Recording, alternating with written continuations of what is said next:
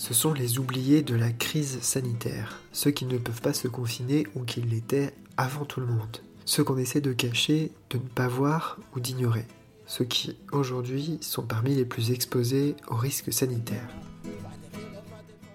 Réfugiés, exilés, prisonniers, malades psychiatriques, sans domicile, sans papier, mineurs isolés, marginalisés, les personnes précaires sont déjà les populations les plus fragiles de la société. Aujourd'hui, comment survivent-elles à la crise sanitaire? Comment respecter le confinement chez soi quand on n'a pas de chez soi? Comment vivre sans ressources pendant l'épidémie?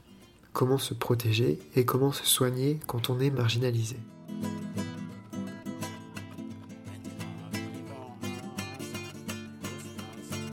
Je suis allé à la rencontre de ceux qui agissent ou qui tentent d'agir pour les plus démunis pendant cette crise. Cette série de reportages est constituée uniquement par des entretiens téléphoniques réalisés à distance afin de ne pas accentuer les risques de contamination. Petites associations locales, réseaux nationaux d'action sociale, grandes ONG internationales, toutes portent un regard sur la crise sanitaire actuelle et sur les risques auxquels sont exposées les personnes les plus fragiles et isolées.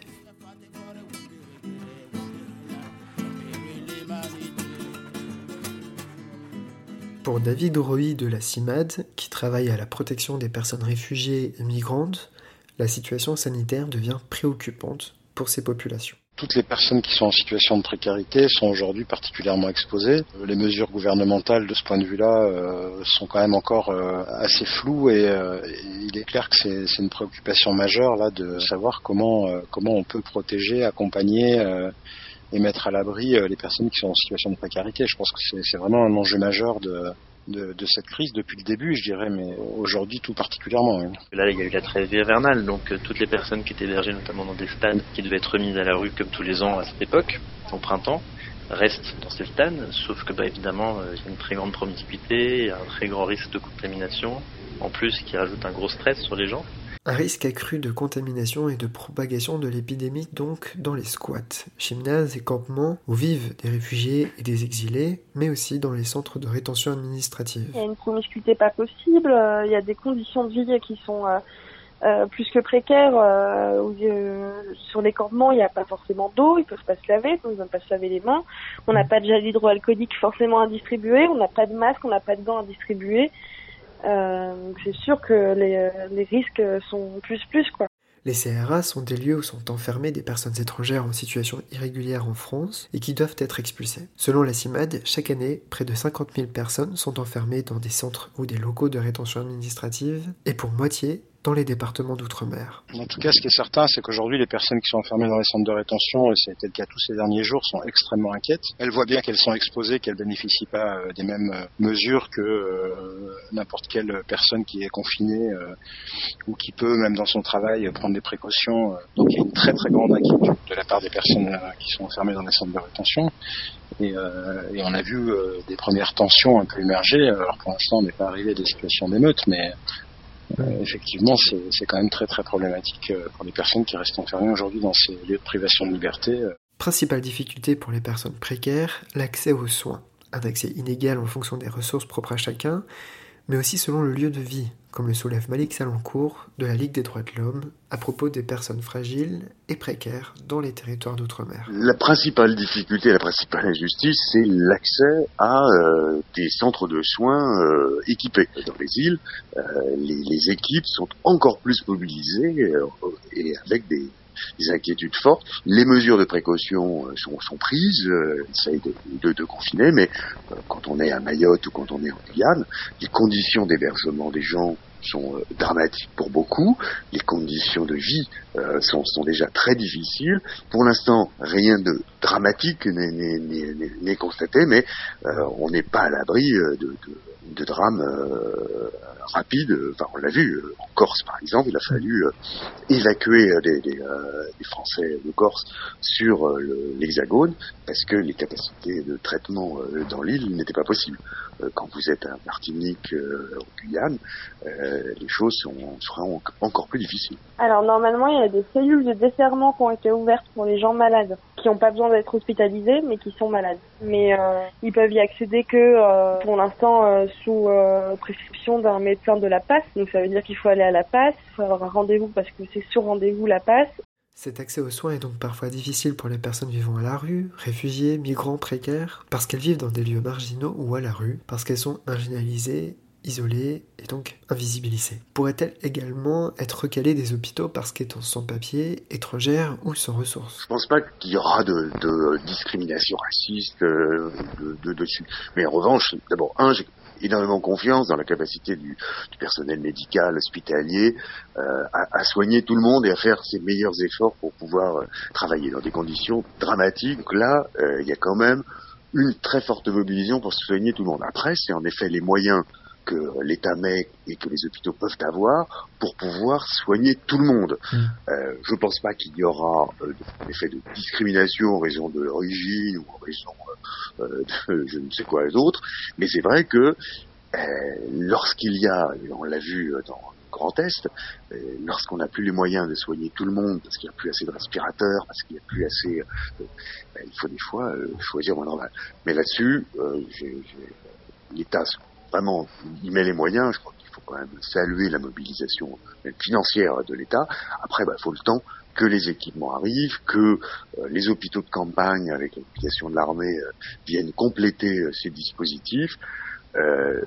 On n'est pas à l'abri d'un drame, mais en tout cas, tout le monde fait son possible pour, pour l'éviter. À cette heure-ci, nous n'avons pas de, remontée comme quoi il y aurait bah, une discrimination, c'est-à-dire le de raison euh, autre que, bah oui, lorsque vous avez euh, cinq personnes au même moment et qu'il n'y a que deux équipements pour, pour les soigner, bah, il faut soigner le, le, le, les, les, premiers ou ceux qui peuvent euh, s'en sortir. C'est épouvantable, c'est dramatique, mais c'est euh, ce drame. D'où l'importance euh, de bien, en effet, prévenir, éviter que, que, cette pandémie se développe, d'où la compréhension de mesures de confinement, de mesures répressives, hein, pour éviter bah, qu'il y ait des, des, malades qu'on ne puisse plus soigner et, et donc d'être contraints de, de, de faire des choix dramatiques. Comment protéger ces populations? En leur proposant des hébergements sûrs, c'est en tout cas la piste d'Émile Lemaine de l'association Réfugiés Bienvenus. Le gouvernement s'était engagé à faire une grande action pour euh, faire héberger les personnes qui sont à la rue dans des hôtels, tout simplement parce que les hôtels de toute façon ne sont plus remplis. Euh, sauf que bah, c'est toujours pas c'est toujours pas vraiment mis en œuvre. De toute façon, toutes ces actions d'hébergement euh, déjà sont prises en charge habituellement par des associations, sauf que là, toutes, bah, déjà ces associations-là sont sur le point mort, donc que les personnes qui sont déjà à la rue vont de toute façon rester à la rue. Bah, par exemple, sur Toulouse, pour ce qui est de la distribution euh, de repas, il euh, n'y a plus qu'une seule association qui, qui fait ça. Euh, ils ont beaucoup moins de bénévoles qui sont disponibles. Enfin, c'est vraiment beaucoup plus dur. Et les pouvoirs publics euh, font quasiment rien. Ils sont conscients du problème, sauf qu'en fait, il n'y a pas de solution qui est mise en œuvre. Il y a plein de collectivités hein, qui se mobilisent pour mettre à disposition ici euh, des, des, des, chambres d'hôtel, ici des lieux d'hébergement euh, individuels et, et, et protecteurs. Euh, là justement, ça, doit au contraire se, multiplier. Là, il faut que l'État soit accompagné par les collectivités territoriales pour pouvoir les, euh, les mettre en place. Ces dispositifs-là, vous devez capter des places en hôtel. Euh, je connais encore personne qui a été, qui a été mise dedans. J'espère que ça va changer, mais ça m'étonnerait qu'on qu passe sur quelque chose de très concret. Sur les SDF, bah, les maraudes euh, se font avec les associations de travail social, de travail de terrain euh, et humanitaire. Il y a, il y a des bons échanges qui se font. Après, bah, faut, voilà, faut avoir le temps de trouver les places, euh, que les personnes euh, y aillent, y aller et puis se faire. Moi, le regard, le regard que j'en enfin que je pose dessus, si tu veux, pour tu peux pas être trop cash, mais le mieux c'est de laisser crever ces gens à la rue, comme ça à la fin du confinement on n'aura plus de pauvres dans la rue quoi, et ce sera une ville propre quoi. Euh, et tu vois c'est en tout cas c'est déjà le ressenti que les gens à la rue euh, nous font part, tu vois ils sont là mais en fait parce que le but c'est que nous on chope le coronavirus euh, et qu'on crève comme ça à la fin il y aura plus de pauvres dans les rues et ça fera une ville jolie. C'est eux le ressenti qu'ils ont quoi. Après à Utopia comme on a en plus des antennes un peu partout, on a des antennes à Lille, à Calais, à Paris. C'est la merde partout en fait. C'est vraiment la merde dans chaque ville euh, dans laquelle on travaille. Et du coup euh, t'as vraiment l'impression que bah déjà les gens en ont vraiment rien à foutre. Et euh, en tout cas de, les autorités hein, t'as pas vraiment l'impression que ce soit une priorité euh, et que ce soit enfin, de manière sanitaire tu vois déjà ça devrait être une priorité de mettre ces gens à l'abri et en confinement complet Comment comprendre le confinement lorsqu'on ne parle pas français? Comment respecter les gestes barrières et comprendre les risques sanitaires lorsque l'on vit déjà dans des conditions difficiles et sans le confort nécessaire au confinement? Beaucoup de gens en détresse qui comprennent pas du tout en fait euh, cette euh, non attention complète en fait euh, qui leur est adressée. Ils sont complètement laissés pour compte. Au-delà du coup du problème sanitaire que ça que ça pose, hein, c'est surtout psychologiquement, je trouve qu'on est, euh, on est en train d'abattre complètement ces personnes. Quoi. Du coup, ça leur coupe vraiment des seuls liens sociaux qu'ils avaient, entre guillemets. Euh, c'est des personnes qui sont complètement démunies ou alors qui comprennent pas du tout ce qui leur arrive. on a un petit pan euh, de famille albanaise à Basso Cambo qui parle ni français ni anglais, qui savent pas lire. Et du coup qui sont pas du tout au courant des, euh, de ce qui se passe quoi. Genre on leur a appris en fait que le coronavirus était en France. On leur a appris que le coronavirus était à Toulouse. Et puis bah c'est hyper compliqué de communiquer avec eux. Du coup euh, leur expliquer le confinement tu vois. Enfin en mime tu vois. Genre ça c'est compliqué. Et du coup euh, tout ce qui est gestes barrières et tout bah c'est tout aussi compliqué à expliquer. Et plein de questions qui se posent. Qu'est-ce qui ferme? Qu'est-ce qui ouvre? Il y en a certains qui attendaient leur courrier de l'OFPRA est-ce qu'il va arriver, est-ce qu'il va pas arriver, parce qu'on aura toujours, voilà, plein plein de questions qui se posent auxquelles on a nous pas forcément les réponses. Et puis surtout, on a euh, eu quelques, enfin plusieurs problèmes, et on en a parlé avec les autres associations qui font des travaux un peu similaires. Ils ont les mêmes problèmes, c'est que bah, on a des personnes qui accueillent qui sont âgées, euh, qui peuvent avoir un peu peur, ou et parfois avec raison. Hein. Et puis on a des gens qui vivent pas le confinement de la même manière, ou qui comprennent pas de la même manière, ou qui aussi ont des troubles psychologiques qui vont donc euh, pas pouvoir rester confinés en fait. Euh, sauf que sauf que bah, ça peut être dangereux, ça peut être mal vécu. Et donc ça, pour l'instant, on a eu de la chance, il n'y a pas eu trop de cas comme ça, mais on a quand même eu des gens qui ont dû mettre fin à la relation à l'hébergement. Euh, donc on espère pas en avoir beaucoup plus, sauf que c'est que le début du confinement, donc il y a un potentiel évidemment de conflit qui est fort. Parce qu'habituellement les hébergeurs restent pas à la maison toute la journée, euh, habituellement les personnes hébergées sont assez libres de faire ce qu'elles veulent, hein, de sortir, de vivre leur vie. Là c'est pas du tout le même contexte, les gens vont être les uns sur les autres, donc euh, a eu des débuts de, de conflit, quoi.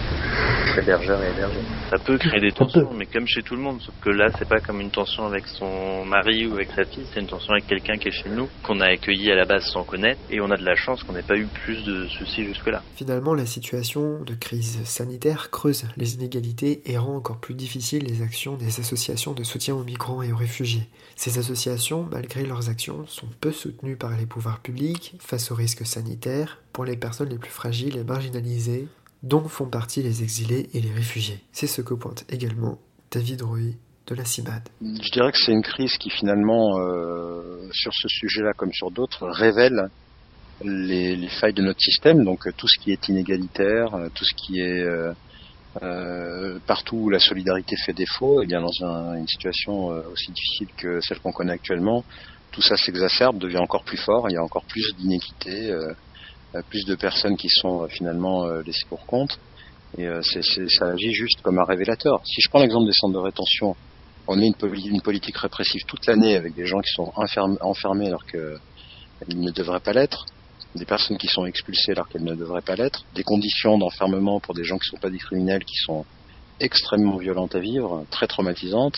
Donc aujourd'hui, c'est accru parce qu'en plus, il a, y a, le risque d'être infecté et c'est encore plus scandaleux parce que c'est à contre-courant de la politique euh, de précaution sanitaire qui est, mise en place.